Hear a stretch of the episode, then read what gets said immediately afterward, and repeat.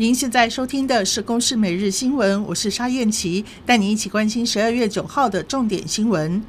中国六月时曾经以台湾多家食品加工厂违反相关规定，陆续宣布停止白带鱼、竹荚鱼等台湾农渔产品进口。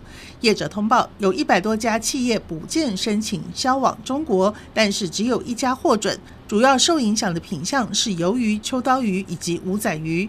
农委会将请卫福部食药署向中国确认。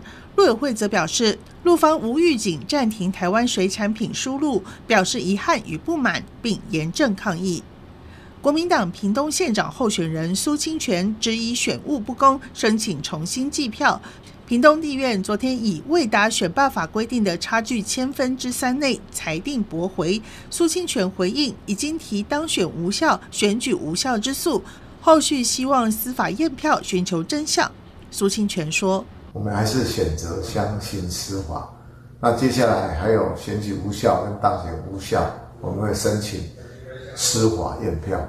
那我们会举证，在这两个告诉庭上完全的来详细说明。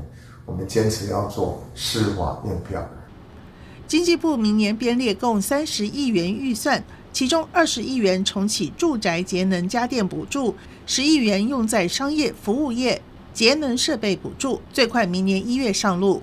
台湾大学近期发生多起学术伦理事件，校方最近修正学位考试规则，新增学位考试委员，除了指导教授以及共同指导教授之外，硕士至少安排两人，博士至少需要四人，而且要有一人为所外委员，强化学术伦理。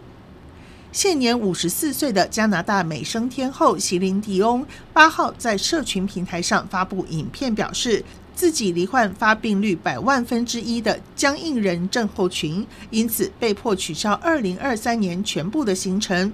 席琳迪翁从去年十一月就出现持续性的肌肉痉挛，现在诊断出病因，将专注治疗，巡回演出将至少延到二零二四年。